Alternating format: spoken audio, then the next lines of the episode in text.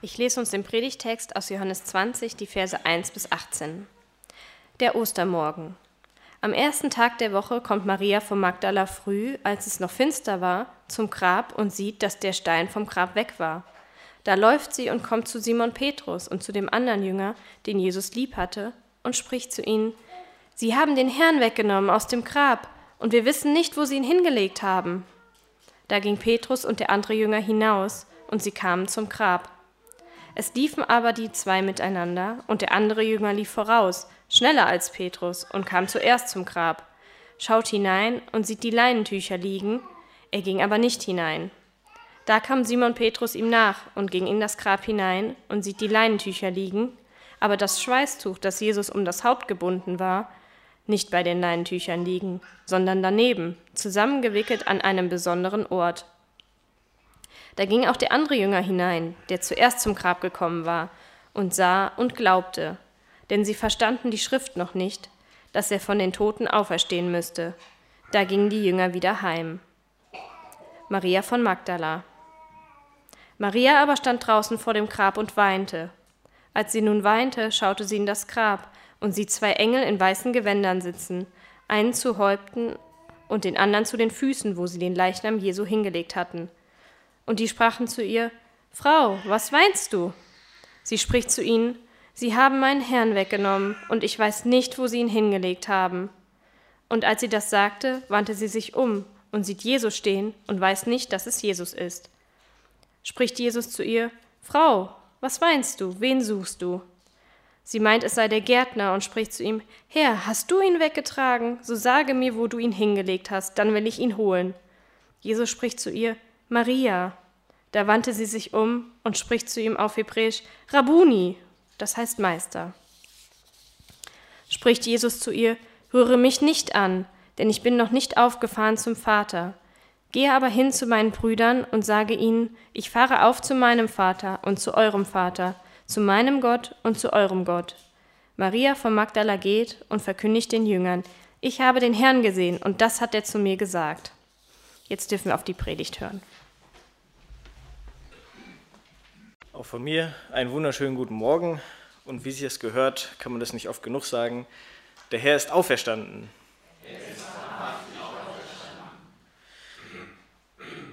Ja, äh, das zum Thema Gottesdienst feiern. Äh, wir versuchen das nochmal. Der Herr ist auferstanden. Und ganz getreu äh, von SpongeBob, wie das äh, vorher immer gesagt wird, das geht noch lauter, der Herr ist auferstanden. Der ist auferstanden. Schön.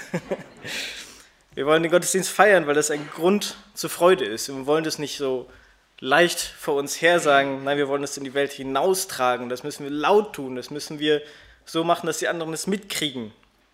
Nicht kleinlaut. Er ist wahrhaftig auferstanden.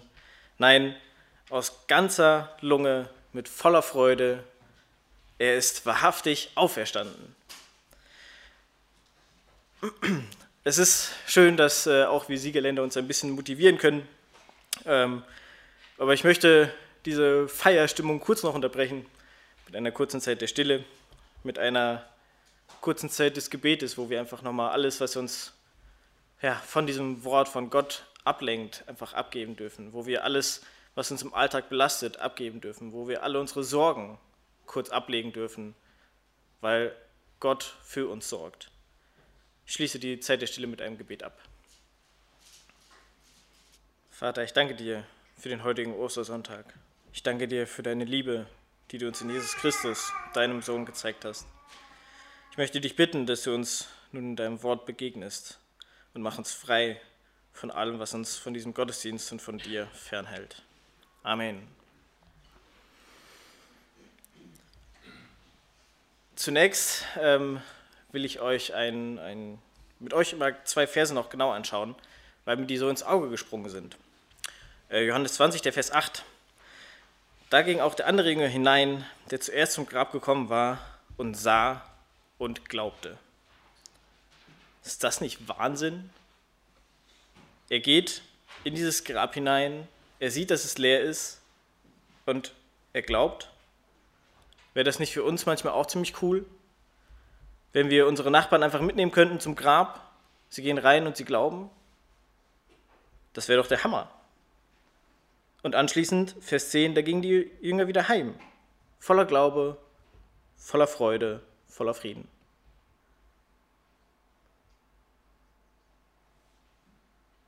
Stimmt das? Einer schüttelt den Kopf. Die anderen gucken relativ entspannt. Nein, das ist vollkommener Quatsch. Äh, für diejenigen, die jetzt keine Bibel zur Hand haben, die können nicht lesen, wie es weitergeht. Die können nur diesen kleinen Abschnitt lesen. Die können aber jetzt zum Beispiel an der Wand schon den Vers 9 lesen. Da steht mir was völlig anderes drin. Und genau deshalb möchte ich euch ermutigen, nehmt euch eine Bibel zur Hand. Wir haben ein paar Bibeln ausliegen. Wer noch keine hat, der kann sich bestimmt auch melden. Wir haben noch mehr Bibeln, nicht nur die, die in den Reihen liegen. Aber wir müssen prüfen, was wir hören. Ich kann euch hier vorne richtig viel Unsinn erzählen. Vielleicht weiß ich es auch einfach nicht besser. Aber wenn ihr nicht prüft, was ich sage, dann könnt ihr nie sicher sein, dass das auch wirklich die Wahrheit ist. Also schnappt euch ruhig eine Bibel. Denn äh, ein Vers noch, äh, damit ihr das auch nochmal nachschlagen könnt. 1. Thessalonicher 5, 19 bis 22. Ich lasse euch ein bisschen Zeit, dass ihr mir das aufschlagen könnt und nicht, dass ich Unsinn erzähle. Ich habe bewusst auch keine Präsentation mit den Versen genommen, denn äh, ich könnte ja auch irgendwas dahin schreiben. 1. Thessalonicher 5, 19 bis 22.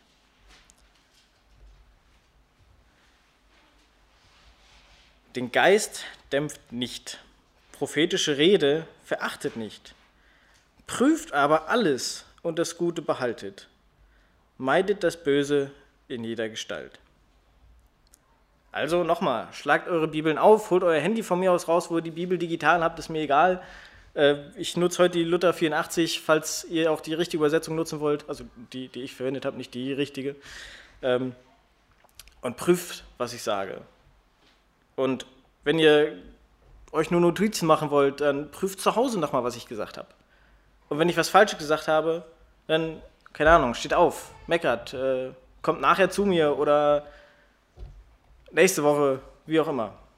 Aber Hauptsache, ihr prüft und behaltet das Gute. Und wenn ich was Falsches sage, sag mir das. Das ist wichtig für mich. Gut, kommen wir aber nun äh, zur eigentlichen Predigt. Ähm, ich habe uns vier Punkte mitgebracht und wir steigen direkt mit dem ersten Punkt ein. Und äh, der erste Punkt heißt, das Grab ist erreichbar. Wir dürfen noch mal ganz kurz einen Vers nach hinten gucken in Johannes 19, der Vers 42. Den hatten wir am Freitag schon gelesen. Ähm, da geht es um die Grablegung Jesu. Dahin legten sie Jesus wegen des Rüsttags der Juden, weil das Grab nahe war. Das Grab war nahe, für alle erreichbar. Und das ist auch der Grund, warum Maria von Magdala auch hingehen kann. Das ist dann das, was wir in Johannes 20, Vers 1 in unserem Text einfach lesen können. Am ersten Tag der Woche kommt Maria von Magdala früh, als es noch finster war, zum Grab und sieht, dass der Stein vom Grab weg war. Das Grab ist nahe und sie geht früh hin. Sie will ganz früh zu demjenigen gehen, der ihr alles bedeutet hat. Sie möchte ganz bewusst ihn aufsuchen und möchte ganz bewusst zu ihm gehen und stellt dann aber fest, okay, hier stimmt es nicht. Der Grabstein, der das Grab verschlossen halten sollte, ist weg. Und was macht man dann? Voller Panik läuft sie zu Simon Petrus. Johannes 20, Vers 2. Da läuft sie und kommt zu Simon Petrus und zu dem anderen Jünger, den Jesus lieb hatte, und spricht zu ihnen, sie haben den Herrn weggenommen aus dem Grab und wir wissen nicht, wo sie ihn hingelegt haben. Und auch für Johannes und Petrus ist dieses Grab nahe und erreichbar. Und deshalb rennen sie sogar dahin. Äh, Johannes erzählt sogar, dass er ein besserer Läufer war als Petrus. Er kommt zuerst an. Und das ist für mich einfach so dieses Erstaunliche. Das Grab ist erreichbar. Und das Grab ist auch heute noch erreichbar. Ich habe einen Artikel gelesen äh, vom National Geographic. Am 26. Oktober 2016 ist der Artikel auf Englisch erschienen. Nicht so wichtig. Zum ersten Mal seit Jahrhunderten haben Wissenschaftler, Wissenschaftler die Oberfläche dessen freigelegt, was der Überlieferung nach als Grabesstätte von Jesus Christus betrachtet wird. Sie befindet sich in der Grabeskirche in der Altstadt Jerusalems. Äh, gut, für uns hier vielleicht nicht so erreichbar, aber ich glaube trotzdem, dass wir das Grab, wenn auch nicht physisch, ähm, einfach metaphorisch für uns erreichbar ist. Dass wir immer wieder auch zu diesem Grab hingehen, weil wir immer wieder in der Versuchung stehen und immer wieder versuchen, das selbst zu lösen. Weil wir immer wieder versuchen, unsere eigenen Sünden aufzuarbeiten. Wir stehen ganz oft da und versuchen es immer alleine. Und ich glaube, gerade in diesem Punkt sind wir dann wie Maria und laufen einfach nur zum Grab, weil wir es selber einfach nicht besser wissen. Wir haben es nicht vollständig verstanden, was Jesus für uns getan hat. Und in unserer Not sind wir dann am Grab und stellen fest, wir stehen da ganz alleine. Das Grab ist zwar erreichbar, aber es hat für uns in dem Moment keinen Mehrwert. Wir stehen da ganz alleine und stellen fest, das Grab ist leer. Und das ist der zweite Punkt. Der erste Punkt, das Grab ist zwar erreichbar, aber der zweite Punkt ist, das Grab ist leer. Denn genauso wie auch wir manchmal alleine vor diesem Grab stehen, so stehen jetzt auch Petrus, Johannes und Maria in unserem Bibeltext vor bzw. in diesem leeren Grab. Johannes 20, 5 bis 8 wird das relativ genau beschrieben, was da passiert. Schaut hinein und sieht die Leintücher liegen. Er ging aber nicht hinein. Da geht es um Johannes, der zuerst da war. Da kam Simon Petrus ihm nach und ging in das Grab hinein und sieht die Leinentücher liegen, aber das Schweißtuch, das Jesus um das Haupt gebunden war, nicht bei den Leinentüchern liegen, sondern daneben zusammengewickelt an einem besonderen Ort. Da ging auch der andere Jünger hinein, der zuerst zum Grab gekommen war, und sah und glaubte. Sie sehen, was übrig geblieben ist, sehen die Leinentücher, das Schweißtuch, letzteres sogar beiseite gelegt. Sie sehen das leere Grab und glauben. Und ich habe ja schon am Anfang gesagt, sie glauben sicherlich nicht, dass da gerade Jesus auferstanden ist. Nein, sie glauben, was Maria erzählt hat. Sie glauben, dass Jesus weggeschafft worden ist. Und warum ich das so sehe, ist einfach schon der Vers 9. Denn sie verstanden die Schrift noch nicht, dass er von den Toten auferstehen müsste. Die Jünger hatten es einfach noch nicht verstanden. Sie glaubten dem, was Maria erzählt hat, und sie kommen mit der Situation nicht klar. Und dann gehen sie einfach wieder zurück. Und Maria steht alleine da. Johannes 20, Vers 11. Maria aber stand draußen vor dem Grab und weinte. Als sie nun weinte, schaute sie in das Grab. Maria war vollkommen am Boden zerstört. Hätten die Jünger da schon verstanden, Jesus ist auferstanden, da wäre das ein Grund zur Freude gewesen, dann hätten sie diese Freude weitergegeben, aber sie haben es noch nicht verstanden. Und Maria hat es auch nicht verstanden. Und sie steht ganz alleine an dem leeren Grab. Und genau das Gleiche wird uns immer wieder passieren, wenn wir zu dem Grab gehen und feststellen, es ist leer. Wir suchen Jesus so oft an den falschen Stellen. Vielleicht haben wir das im Kopf verstanden, Jesus ist für uns auferstanden, aber ganz oft hat das unser Herz einfach noch nicht begriffen. Und wir suchen ihn an vollkommen falschen Stellen. Das Grab ist leer. da finden wir nichts mehr. Aber wir haben einen Vorteil, denn äh, Jesus weiß, dass wir Menschen manchmal ganz schön auf dem Schlauch stehen. Er weiß, dass wir manchmal ein bisschen länger brauchen, dass wir manchmal eine Sonderbehandlung brauchen. Er weiß dass wir uns helfen lassen müssen. Und wir dürfen uns sicher sein, dass er uns auch da nicht alleine lässt, weil Jesus lebt.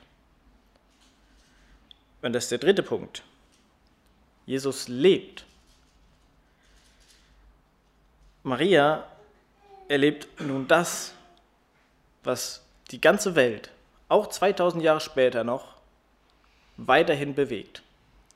Was uns gerade heute in ganz speziellem Sinne nochmal bewusst werden soll. In der ganzen Trauer, die sie verspürt, bekommt sie dann offenbart, was wirklich passiert ist. Johannes 20, die Verse 12 bis 15. Und zwei Engel in weißen Gewändern sitzen, einer zu Häuptern, einer zu Häupten und der andere zu den Füßen, wo sie den Leichnam Jesu hingelegt hatten. Und die sprachen zu ihr, Frau, was weinst du? Sie spricht zu ihnen, Sie haben meinen Herrn weggenommen, und ich weiß nicht, wo sie ihn hingelegt haben. Und als sie das sagte, wandte sie sich um und sieht Jesus stehen und weiß nicht, dass es Jesus ist. Spricht Jesus zu ihr, Frau, was weinst du? Wen suchst du? Sie meint, es sei der Gärtner und spricht zu ihm, Herr, hast du ihn weggetragen? So sage mir, wo du ihn hingelegt hast, denn ich will ihn holen. Maria erkennt an der Stelle noch nicht direkt, was da eigentlich gerade abgeht. Für mich ist das ein bisschen merkwürdig, weil da stehen zwei Engel in dem Grab äh, da muss ich doch ein bisschen drüber nachdenken, was passiert hier eigentlich gerade?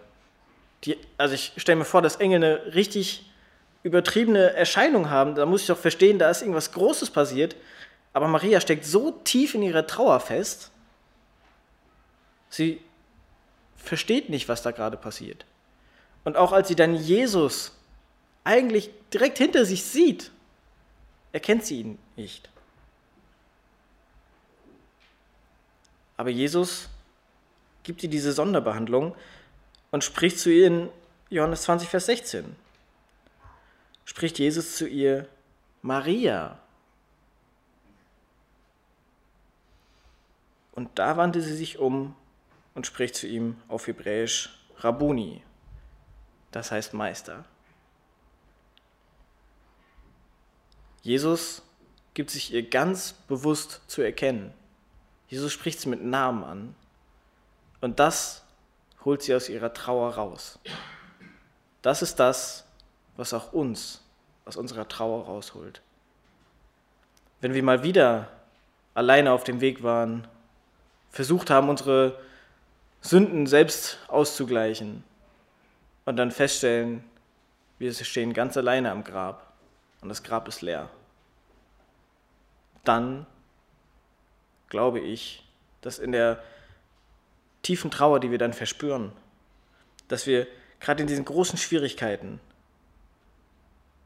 dann Jesus begegnen können und er uns beim Namen ruft, wie er Maria gerufen hat. Und das glaube ich, weil es da steht. Es steht da an der Wand. Nun, äh, wir haben ja eben festgestellt, wir können viel erzählen. Ich hätte auch auf die Präsentation was Komisches schreiben können. Was steht denn in Johannes 14, Vers 19? Ich lebe und ihr sollt auch leben. Mehr nicht?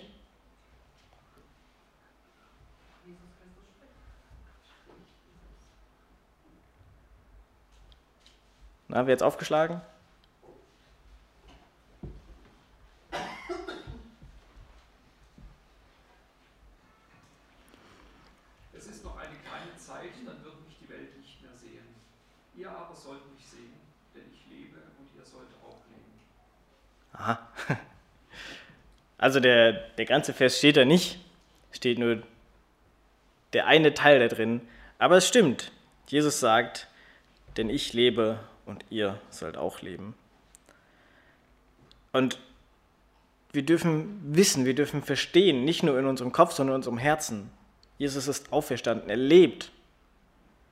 Und auch wenn wir zu diesem scheinbar so nahen Grab kommen und es leer ist, dürfen wir dennoch uns umdrehen und zu Jesus kommen. Denn er ist auferstanden. Er ist wahrhaftig auferstanden. Und schon kommen wir zum vierten Punkt. Und jetzt? Und jetzt, was, was machen wir mit der Erkenntnis? Was machen wir mit der Erkenntnis, dass, dass wir es immer wieder lesen? Ich lebe und ihr sollt auch leben? Was machen wir mit der Erkenntnis, dass Jesus auferstanden ist, dass das Grab nicht nur leer ist, sondern dass er wirklich auferstanden ist?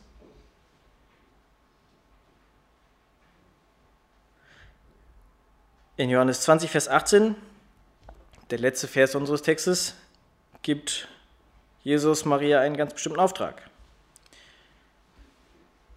Da, da wird erzählt, was Maria macht.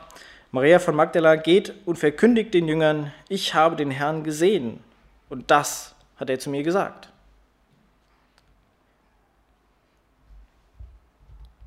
Jesus gibt Maria ganz kleine Anweisungen.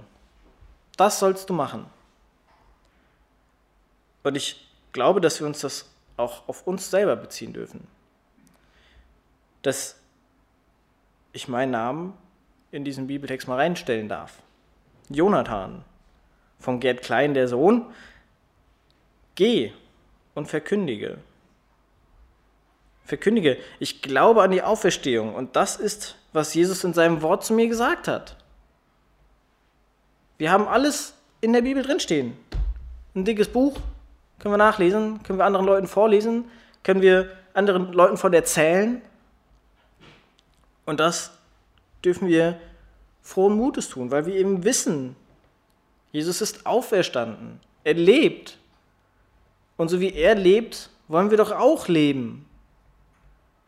Und leben heißt nicht nur dahin vegetieren. Heißt nicht, Sonntag sich hinzusetzen, nachher noch einen Kaffee zu trinken oder ein Mittagessen zu sich zu nehmen und dann wieder abzuhauen. Nein, es ist mehr, es ist eben genau das weiter zu erzählen.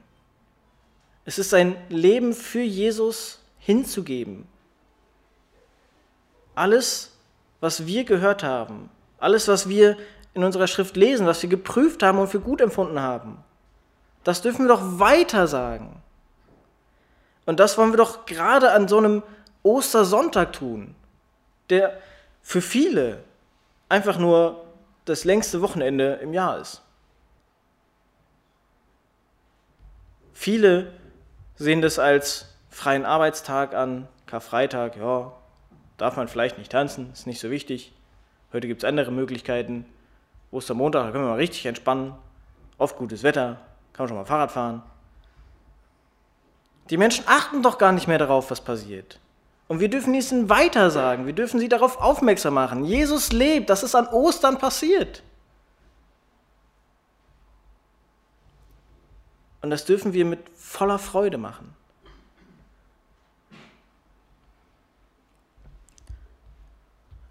Und ich möchte euch einfach wirklich Mut machen. Überlegt mal, wo ihr den Menschen in eurem Umfeld das mal bewusst machen könnt. Weil wir wissen, der Herr ist auferstanden. Der Herr ist wahrhaftig auferstanden. Ich möchte zum Abschluss noch beten und möchte euch einladen, zur Ehre Gottes aufzustehen. Und wem das körperlich nicht möglich ist, der darf sich in seinem Herzen auf Gott ausrichten und zu seiner Ehre im Herzen aufstehen.